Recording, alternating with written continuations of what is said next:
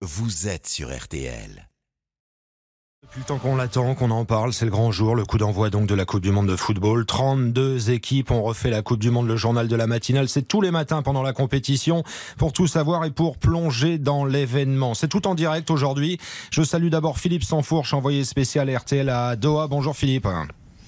Bonjour à tous. Et Vincent Duluc est avec nous, la plume du journal L'équipe. Vincent au Qatar aussi, bonjour. Bonjour Stéphane, bonjour tout le monde. Philippe, vous avez la priorité avec ce, coup de tonnerre survenu tard hier soir, les Bleus qui vont devoir se passer de leur ballon d'or.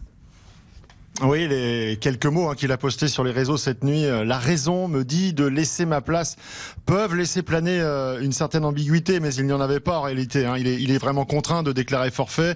Euh, lésion au quadriceps, c'est minimum trois semaines de guérison et encore sans la phase de, de, reprise, autant dire impossible. Alors, de multiples questions se posent ce matin. Évidemment, est-il arrivé déjà blessé, même si ce n'est pas une rechute à proprement parler. La zone concernée fait quand même penser à une compensation qui, qui tourne mal.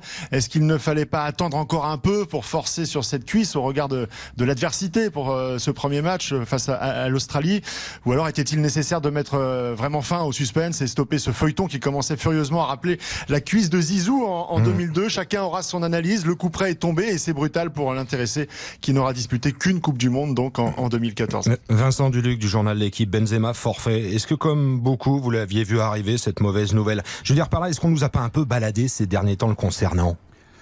Ah, c'est une bonne question, Stéphane. Forcément, c'est un peu à cette lumière-là, euh, un peu ambiguë, qu'on relie tous les épisodes précédents. Alors, c'est vrai que c'était pas une rechute, mais c'est une zone quand même qui figurait dans un communiqué du Real Madrid euh, dans, dans, le courant du, euh, mois d'octobre.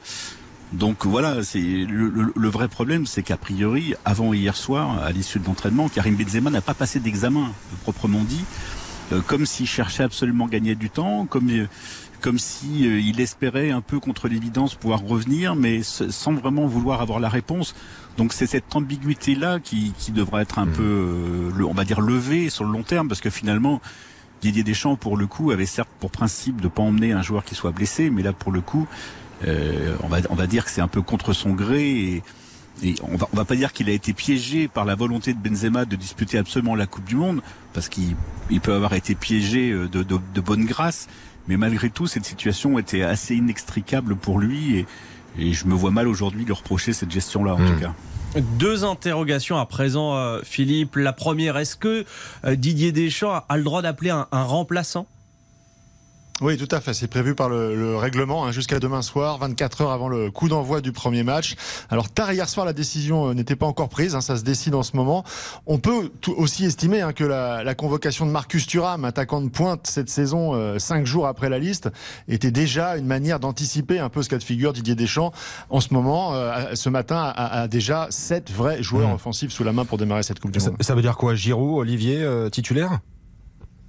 Ah bah, en, tout cas, pour affronter l'Australie, euh, ça ne fait aucun doute. Alors, mmh. si l'attaquant du Milan ne se blesse pas hein, d'ici là, parce qu'il euh, faut croiser les doigts, il nous a fait une belle frayeur euh, jeudi dernier à l'entraînement. Et, et, ensuite, ça dépendra de lui, hein, du rendement de l'équipe. On se souvient qu'en 2018, euh, la situation était inversée. Il avait débuté sur le banc face à l'Australie. Ça s'était pas si bien passé que ça, malgré la, la, victoire. Et ensuite, il a gagné sa place. Et on connaît la suite de, de la compétition. Oh, et Vincent Duluc, il y a plein d'auditeurs sur les réseaux sociaux ce matin depuis l'annonce hein, de ce forfait de Benzema qui nous dit après tout, il y a 4 ans, on a été champion du sans lui. Hein. Oui, évidemment. Mais on va dire que c'est pas facile comme d'être champion du monde avec un avançant qui marque pas de but.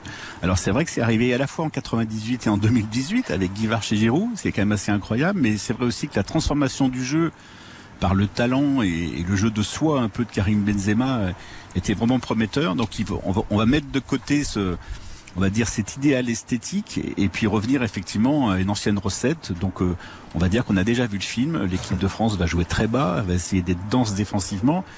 Puis elle va compter sur Kylian Mbappé pour se débrouiller tout seul. Pour le coup, Kylian Mbappé va être dans une situation qui lui déplaît pas forcément, c'est-à-dire ouais. qu'il n'aura pas à partager la lumière. Ouais, ça va être la star, quoi. Hein. Inquiétude pour nos bleus, restez là, Vincent et Philippe, s'il vous plaît, mais la compétition, elle commence bien ce dimanche, Antoine. Hein. Cérémonie d'ouverture à 15h30, puis première rencontre, euh, Qatar-Équateur à 17h. 12 ans donc après l'obtention du mondial, c'est le jour J. Le Qatar accueille l'un des plus grands événements sportifs de la planète, et après euh, toutes les polémiques, la question se pose, Hugo Hamelin, le petit pays du Golfe est-il prêt? Oui, le décor grandiose est prêt et le Qatar veut en mettre plein la vue à toute la planète pour faire taire les critiques. La cérémonie d'ouverture sera à la hauteur des Jeux Olympiques. Les infrastructures sont toutes terminées. Six stades sortis du sable en 10 ans, mais aussi ce métro futuriste co-construit par la RATP. Trois lignes souterraines et climatisées pour éviter aux supporters la poussière, les bouchons à l'extérieur. Finbar débarque d'Angleterre. On sort du métro, il est incroyable. Gratuit, propre, rapide. Ça va faciliter des choses. Ce n'est pas comme dans le métro à Paris, il est confortable et très spacieux. Voilà, tout est prêt, mais le Qatar semble avoir oublié une chose, la culture populaire du football. Des centaines de milliers de Sud-Américains euh, débarquent actuellement et la police qatari leur demande de chanter moins fort dans les rues, de ne pas boire d'alcool bien sûr et de ne pas monter sur le mobilier urbain. On se demande bien combien de temps ça va tenir. Premier test euh, grandeur nature en fin de journée avec les bruyants équatoriens. Reportage signé Hugo Hamelin, l'un des envoyés spéciaux de RTL à Doha. Vincent Duluc, toujours à Doha. Dans votre dictionnaire amoureux de la Coupe du Monde, il y a Qatar à la lettre Q, Vincent. Vous écrivez que rien ne devait faire atterrir l'événement dans ce pays, sauf l'argent. Vous en avez connu des, des Coupes du Monde. Il y a une drôle d'ambiance, là, on imagine, depuis votre arrivée dans cette Coupe du Monde des polémiques c'est-à-dire que la Coupe du Monde, l'ambiance pardon sur place pour l'instant est assez, est assez festive parce que tout le monde n'est pas arrivé. Mais la vraie question que que je me pose là, c'est comment comment cette ville-là, parce qu'en fait c'est pas la Coupe du Monde d'un pays, hein, c'est la Coupe du Monde d'une ville, enfin d'une agglomération de à Doha où sont où, où, où sont sept des, des huit stades de la Coupe du Monde. C'est comment comment cette ville va pouvoir absorber euh, autant de supporters? Euh, Je veux bien que le métro soit futuriste, mais enfin il y a deux lignes euh, et je, je vois pas comment le métro pourrait assumer le trafic vers un stade. Les routes le peuvent pas, elles sont déjà bouchées quatre jours avant que ça commence j'ai assez peur du chaos d'une manière générale quand même.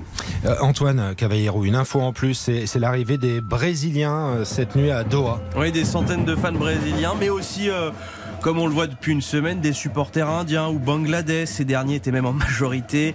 Neymar a pu constater en tout cas sa solide cote de popularité. Le Brésil, l'un des grands favoris de ce mondial aux côtés du rival argentin. Et qu'en disent les spécialistes Philippe Sanfourche chez les Brésiliens, les grands favoris? Euh, oui, ils sont sur une, une progression constante. Neymar, on, on, est bien placé pour le savoir, euh, est revenu, est redevenu l'immense joueur qu'il devrait être euh, tout au long de la, des saisons et, de sa carrière. Euh, c'est l'équipe qui a le vent dans le dos. Maintenant, on le sait, la pression elle est monumentale sur le Brésil depuis 2002 mmh. hein, qu'il ne l'a pas remporté. Euh, c'est là-dessus que tout se jouera. Est-ce qu'ils vont avoir cette, cette pression Ils vont la digérer jusqu'au bout. C'est toujours compliqué. Vincent, pareil, le Brésil est devant? Oui, le Brésil est devant. De toute façon, le Brésil est toujours la réponse à qui est le favori de la Coupe du Monde on n'a pas vraiment d'idée. Donc, euh, donc il est devant parce que c'est une vraie équipe, parce que Neymar, effectivement, ce qu'on en a vu depuis trois mois, ben, ça suggère qu'il voilà, puisse euh, s'inventer un, un, destin mondial ce dont il avait été privé en 2014, où il avait été privé de demi-finale d'ailleurs. Mais c'est un peu le même challenge pour Messi, donc on n'oubliera pas l'Argentine, puis on n'oubliera pas non plus les, les, Européens qui ont fourni sept des huit derniers finalistes de la Coupe du Monde, mais chez lesquels la hiérarchie est un peu plus difficile à démêler à commencer par la, par la place de l'équipe de France, tenante du titre, mais sans, mais sans Benzema, mais à propos de laquelle il est compliqué d'oublier la malédiction qui a fait que quatre des cinq derniers champions du monde en titre n'ont pas franchi le premier tour. Et c'est bien de le rappeler à tout le monde, et je comptais sur vous, Vincent Duluc, la plume du journal L'équipe, auteur du dictionnaire amoureux de la Coupe du Monde, c'est édité chez Plomb. Merci Vincent, c'est toujours un plaisir. Philippe, on vous retrouve très vite, bien sûr. Philippe Sansfourche, l'un des envoyés spéciaux de RTL. On refait la Coupe du Monde, le journal de la matinale. C'est 7 jours sur 7, c'est pas compliqué. Matin, midi et soir, l'événement en direct sur notre antenne et sur RTL.fr. La soirée foot, on refait la Coupe du Monde ce dimanche avec Eric Silvestro et toute son équipe. Et puis dès demain soir, Julien Courbet qui sera le capitaine de l'équipe de RTL.